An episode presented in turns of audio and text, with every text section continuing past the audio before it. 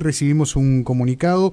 que dice Hemocentro brinda asistencia a los centros de salud que la solicitan ante la información que circula sobre la suspensión de cirugías coordinadas por falta de sangre. Hemocentro informa que todos los servicios de salud cubiertos por esta institución no están en esa situación. Aquellos centros que necesiten sangre para realizar sus procedimientos solamente deben solicitarle. Para hablar acerca de este tema es que estamos en comunicación, Jaime, con el doctor Jorge Curvelo, director técnico del Hemocentro de Maldonado. Jaime Clara y Pepe Sena le saludan, doctor, ¿cómo le va?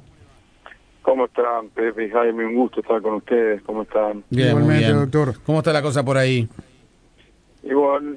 por ahí no, por ahí, por la capital, porque me agarran ahora volviendo. Tuvimos una jornada con UMA, la unidad móvil de Aferes, y ahora desde las 2 de la tarde hasta recién que terminamos haciendo este colecta de, plasma convaleciente y la verdad eh, cansado, pero bueno, muy muy reconfortante de cómo está respondiendo por suerte la, la ciudadanía y quienes estuvieron COVID dispuestos a donar su plasma y la verdad que bueno, hoy tuvimos ocho donantes, lo cual significó 16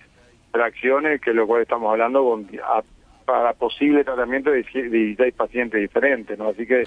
contento, contento de cómo venimos trabajando en ese aspecto. De ese tema vamos vamos a hablar sin duda porque además hay algunas algunas dudas que surgen con respecto a este a este tema, a esta iniciativa tan relevante, pero queríamos centrarnos primero, doctor, en lo que ocurre con el tema de la sangre. Cuando estuvo usted en, el, en, esta boca es mía hace algunos días atrás, recuerdo haberle preguntado justamente si estaba faltando sangre y usted fue muy claro al respecto. Eh, sí, efectivamente, y te agradezco de vuelta la oportunidad que, porque realmente en lo personal me molesta mucho cuando se desinforma a, la población y sobre todo cuando viene de, un contexto que la verdad que no lo logro entender, pues si me dijera salió de, la propia especialistas que trabajan con la sangre, pero salió de, gente que no tiene ni la más mínima idea de lo que pasa dentro de un banco de sangre, entonces no lo entiendo, pero bueno, en definitiva lo que sí es real es de que eh, la cantidad de donantes y la concurrencia de donantes a los bancos de sangre de Montevideo sí es cierto que ha disminuido y han bajado por debajo de más del 50% y en algunos casos hasta debajo del 60-70%. La concurrencia de donantes. Eso es real y en Montevideo, porque eso de que, y me sigue molestando cuando se hace con una visión muy capitalista, cuando se hacen esos comunicados a nivel nacional, porque no es la realidad de lo que pasa a nivel nacional, y no es la realidad porque el Hemocentro Maldonado, que es de la Regional Este, por lo menos en los cinco departamentos de la Regional Este, no es verdad. Es más, tenemos un promedio de 150 donantes diarios entre la jornada de del Hemobús y la gente que acude al Hemocentro. Y obviamente que esa cantidad de, de donantes no vienen por amor al arte y no vienen porque se les ponga un revuelo en el pecho. Vienen porque obviamente que hay un trabajo atrás en promoción, en captación de donantes, que dista muchísimo de lo que se intentó hacer con este comunicado porque si quien hizo este comunicado piensa que va a traer donantes imponiendo el miedo, el susto, el, terrorismo, te puedo asegurar que no llegan ni a medio donante a ningún banco de sangre. O sea que para trabajar en la promoción, para trabajar en la captación, es un trabajo a largo plazo y que obviamente que se tienen sus resultados, como lo tenemos en el Hemocentro, con muchísimo esfuerzo y trabajo. Y lo que nosotros decimos en el comunicado nuestro es que, y es real, si es que ha habido o en algún lugar un este, tratamiento suspendido o una cirugía suspendida porque no tenían sangre, es porque directamente no llamaron al hemocentro Maldonado. Si hubiesen llamado al hemocentro Maldonado, esa intervención o ese tratamiento que aparentemente se suspendió, no se hubiese tenido que suspender. Y digo aparentemente porque ayer me encargué personalmente de llamar a todos los principales servicios asistenciales del país, del país, perdón, de Montevideo, públicos y privados, a todos con los que trabajamos apartemente diariamente. Te los nombro, de este, la Española, Casa de Galicia, el INOT, el este, Banco de Prótesis, este, el Evangélico, el CASMU, Sanatorio Americano, que hablé hasta con el propio doctor Escola, que es el, el, el, jefe de cirugía cardíaca, porque pensé que podían haber suspendido alguna cirugía cardíaca por falta de sangre, porque son los que más requerimientos tienen. Este, ninguno de esos servicios tuvieron este, suspensión de ningún tratamiento ni de ningún este, de ninguna cirugía. Entonces, me gustaría que cuando salgan este tipo de comunicados digan con nombre y apellido qué servicio fue el que el que suspendió la intervención o qué servicio fue el que no hizo algún tratamiento por falta de sangre, porque realmente están haciendo una alarma pública cuando no la hay. Pueden decir, sí es cierto que ha disminuido en Montevideo la concurrencia de donantes, eso sí es verdad. Lo que no es verdad es que se hayan suspendido tratamientos. ¿De dónde surgió esa, esa información, doctor? ¿Perdón? ¿Cómo surge esa información que habla de, de la escasez este, que no permite realizar eh, algún tipo de cirugía?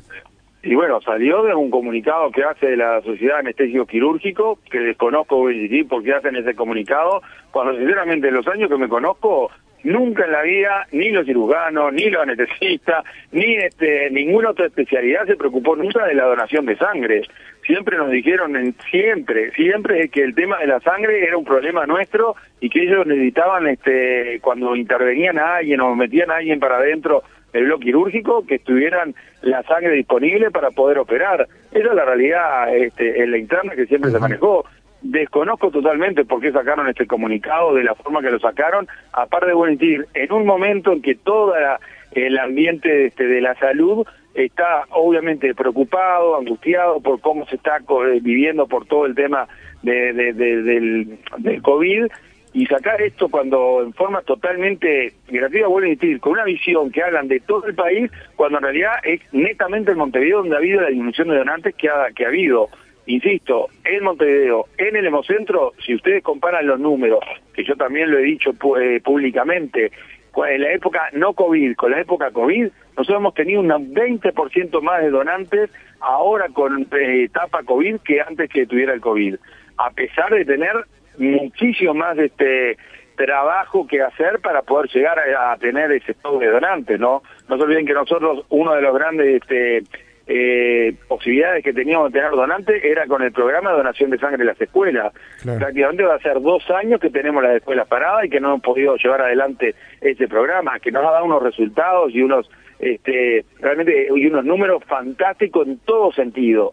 y sin embargo tuvimos que obviamente salir a, remar y salir de alguna manera a, tratar de, de, buscar la forma de poder obtener este el stock suficiente para dar respuesta, no solamente en la región, sino todos los eh, este, servicios que nos solicitan, porque vuelvo a decir, por algo nos dicen que somos el Banco Reserva del país, porque realmente los números, al tener ese número de donantes, es que podemos dar respuesta a aquel que lo necesita y cuando lo necesita. Y lo puede decir cualquiera de los colegas que estamos trabajando en forma fantástico de cualquiera de los principales servicios de asistencia que tiene hoy Montevideo y el resto del país, ¿no? Doctor, pongamos un, caso hipotético de, que hay un, accidente, es necesario este, que, el paciente que llega al bloque quirúrgico este, se, le, se le haga una transfusión eh, y no hay sangre en ese lugar. ¿En cuánto, ¿Cuánto tiempo demora, por ejemplo, el hemocentro de Maldonado si es que se comunica a alguien y dice, mira, tenemos esta situación? Y depende, obviamente, de donde esté ubicado, ¿no? Específicamente de Montevideo a Maldonado, y de que se recibe la llamada, y es unas dos horas, hora y media, hora cuarenta minutos, al lugar donde la, la pidan. Obviamente de que ningún banco de sangre está con cero stock, ¿no?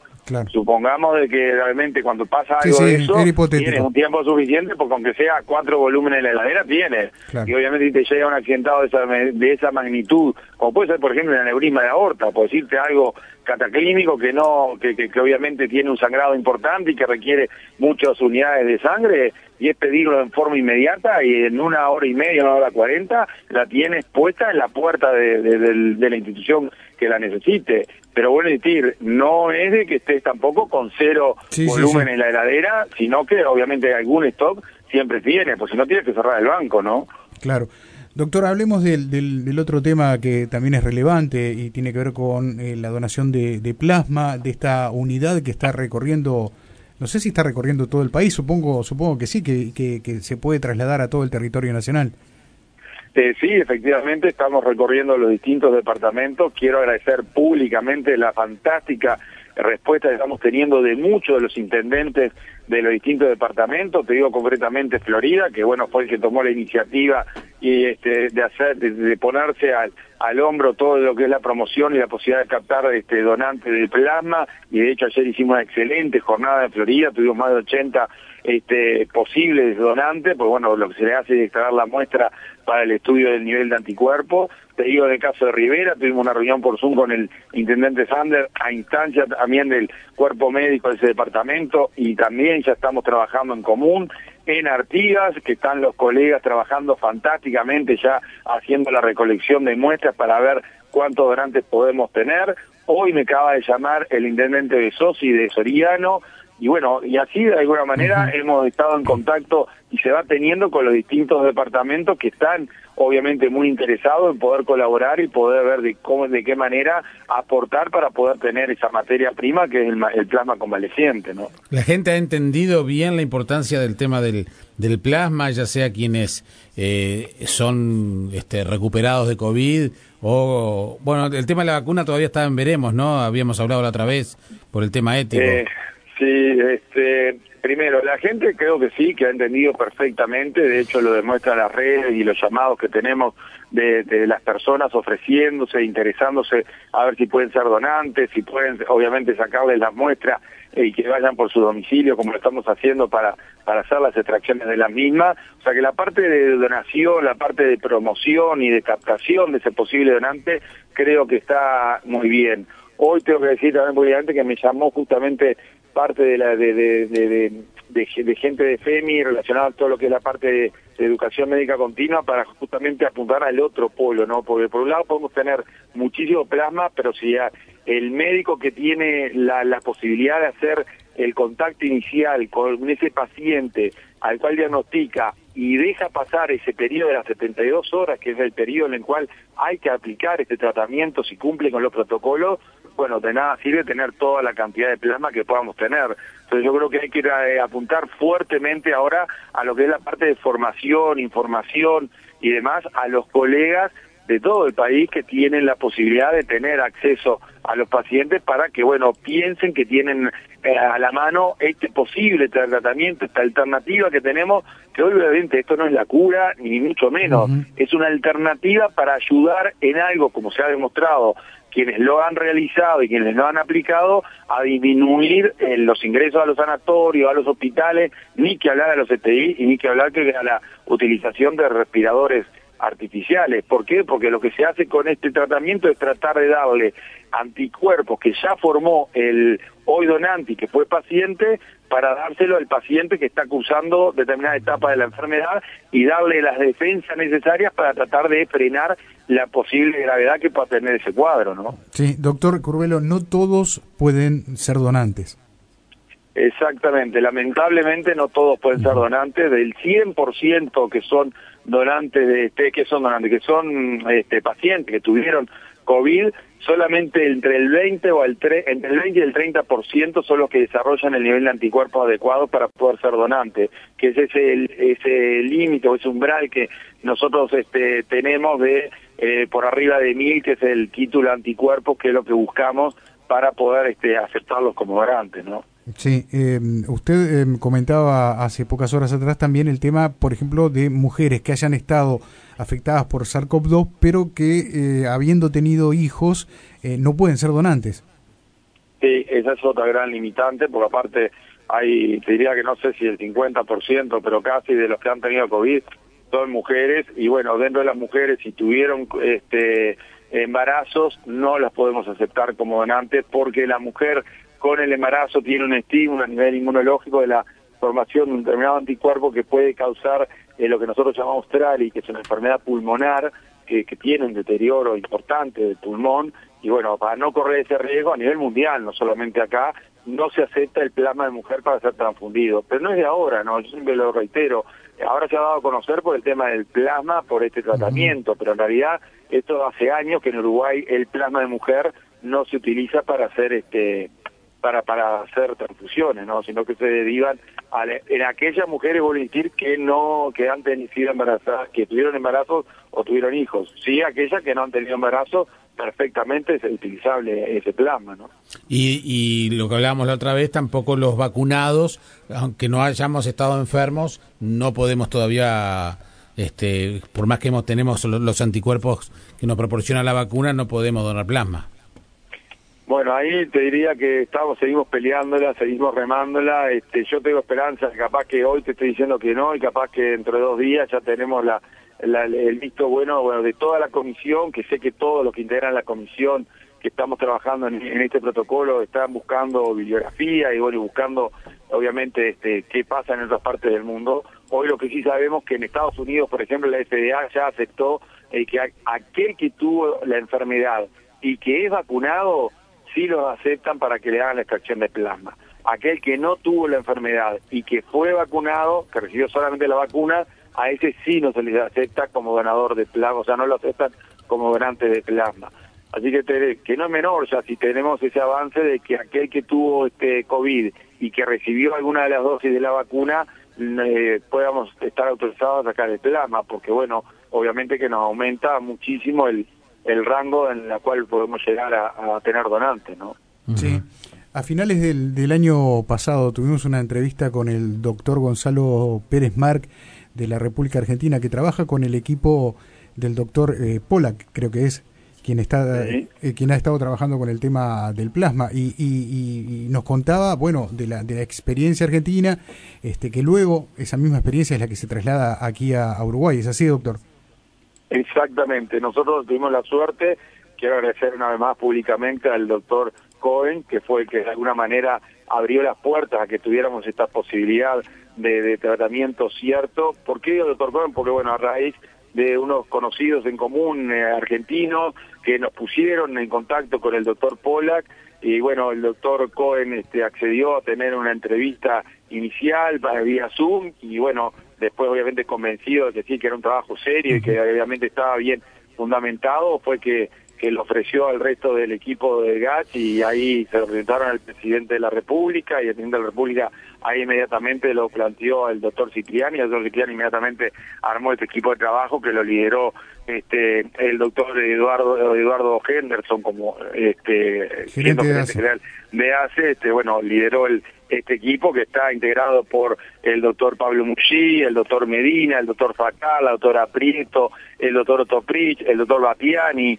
nosotros por el Hemocentro, la doctora Lidia López por el Servicio Nacional de Sangre, o sea, un montón de colegas de distintas especialidades que obviamente tuvimos también la oportunidad de, tener reuniones vía Zoom con el equipo del doctor Polak y bueno, y de alguna manera es lo que estamos todos convencidos y todos obviamente habiendo tenido la información de primera mano de cómo llegaron ellos a, a la conclusión y cómo llegaron ellos obviamente a, a poner en práctica que el plasma convaleciente no era en la etapa este, avanzada de la enfermedad como se había creído inicialmente, sino que al contrario, era el inicio de la enfermedad, concretamente en las primeras 72 horas para que realmente tuviera la efectividad que hoy están teniendo muchas provincias de Argentina que lo siguen aplicando. ¿no? Sí, es que la introducción un poco en el tema iba a eso, porque recuerdo que en esa nota el doctor Gonzalo Pérez Marc nos comentaba que eh, en los primeros meses de este año, que ya estamos transitando, del 2021, iban a tener un informe un poco más exhaustivo de, de los resultados. No sé si eso, si, si eso se ha dado a conocer o aún todavía no, no, no, no, no se ha este, eh, revelado ese informe.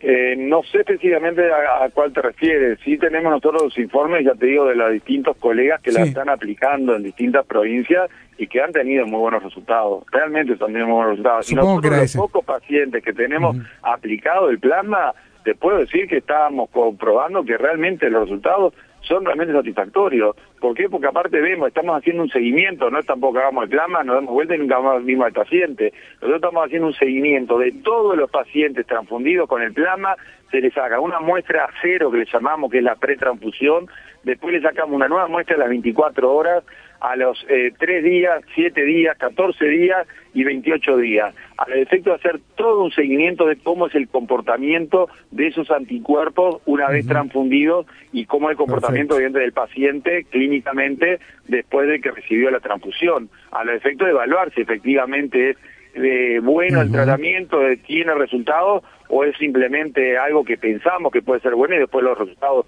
son otros, ¿verdad? Correcto. Doctor Curvelo, muchísimas gracias, como siempre.